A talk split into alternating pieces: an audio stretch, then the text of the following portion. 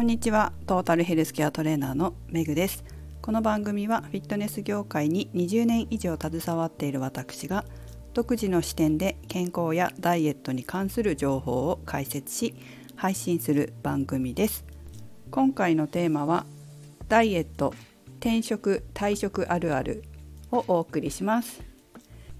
ご存知の方もいらっしゃるかと思いますが私は今年の1月に個人事業主から法人に、まあ、株式会社に法人なりをしたんですね。法人になると、まあ、登記しますよね。法人として、えー、やってきますよって登記法務局に登記するんですけどその後いろんな手続きがあるんですその後も例えば年金のことをやったりとか都道府県事務所にこれからこうやって法人でやってきますって届け出を出したり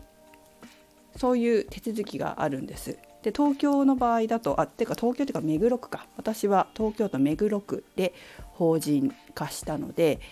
目黒区の管轄になっているそういう交換庁に行くんですけど昨日は法務局に行ってその後お昼に世田谷法人会の先輩とランチをしながら打ち合わせをしてそして北参道にあるあそこなんだっけ？都道府県事務所だね。都道府県事務所に行ってその後祐天寺にある税務署に行ったんですよ。3箇所4箇所ですね。4箇所行ったんです。で祐天寺っていう場所は私のお店のある学芸大学駅の隣駅なんです。なので祐天寺に行ったらもう歩いて帰ろうと思って歩いて帰ってきたんですね。15分ぐらいかな。それで帰ってきて、まあ、今日一日結構あちこち行ったからどのぐらい歩数になったかなと思ったら1万7,000歩だったんですよ、まあ、1万7,500歩ぐらいかな結構歩いたなと思ってこれ地元の福島だったら全部車で行ってただろうからこんなに歩かなかったんじゃないかなっていう感じなんですよね。これがまあ別に東京にいたって車で行ったっていいんですけどいちいちこうどこに駐車場あんだっけって調べるのも大変だから電車で行った方が、まあ、東京に住んでたらそうかなってこう車に乗り慣れてないと思っちゃうんですけどだから電車で行って歩いて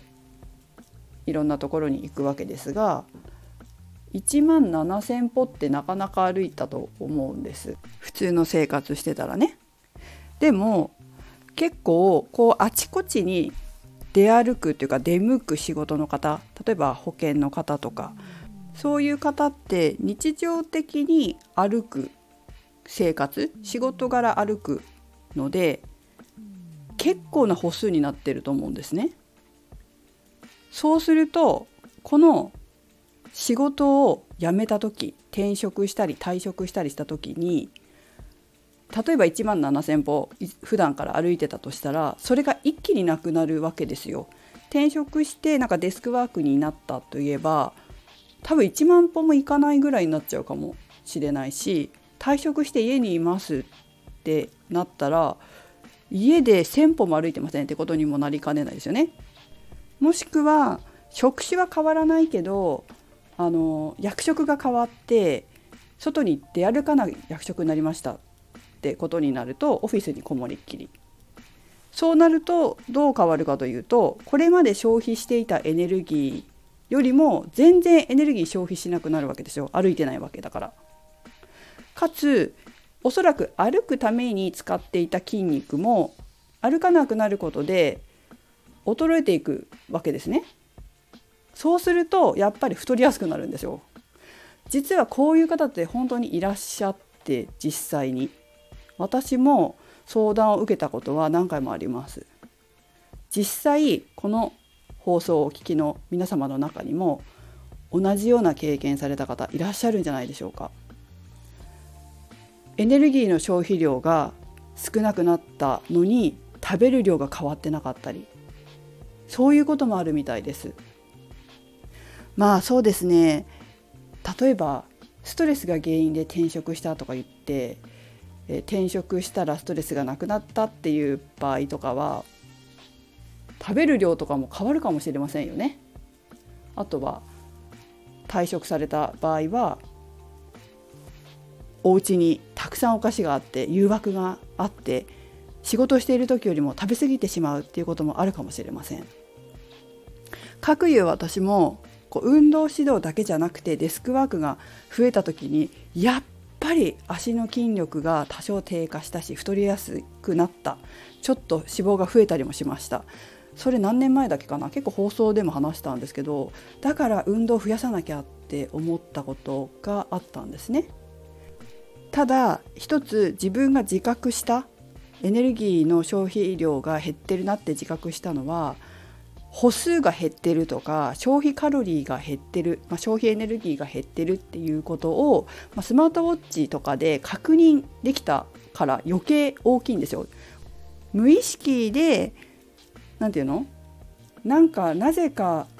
増えた体重が増えたとか体脂肪が増えたとかじゃなくてあれ？と思ってスマートウォッチとかスマホのヘルスケアのアプリを見たら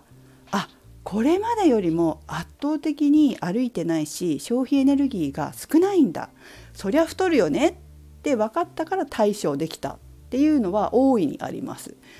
だからやっぱりね自分が普段から今何歩歩いててどのぐらい消費してるのかっていうのを把握していくのって大事だと思うんですよ環境って変わるじゃないですか人間仕事も変われば職種も変わり役職も変わりっていう風になってくるとどうしても活動が変わるので生活が変わるので歩数が変わり消費エネルギーが変わりってなってきますよね。だからこそこのぐらいの体重体脂肪率の時は自分はこれぐらい歩いてんだこのぐらいエネルギーを消費してるんだって把握しておくと環境や生活が変わった時でもあのぐらい消費すればいいんだなっていう風になってくるので、まあ、筋力の衰えを考慮してないですけど年齢による筋力の衰え筋肉量の低下を考慮してないですけど、まあ、それはちょっとそこも本当はやった方がいいかなと思いますけどねどのぐらいの筋力があるかっていうのを普段からしとくっていうのも結構大事だと思いますけど、まあ、それをさっぴいたとしてもさすがに歩数とエネルギー消費量ぐらいは知っておくといいのかなというのが私の考えです。皆さんいかがでしょうか？ぜひ皆様も転職それから役職の変更退職などで太った痩せたというエピソードがあったら逆に痩せたも知りたいですよね。そういうエピソードがありましたらコメントとかレターでぜひぜひお知らせください。私も勉強になるのでよかったらぜひ教えてください。ということで、えー、昨日今日とすごく寒くなっています。皆様も体に気をつけて過ごしてください。それではメグでした。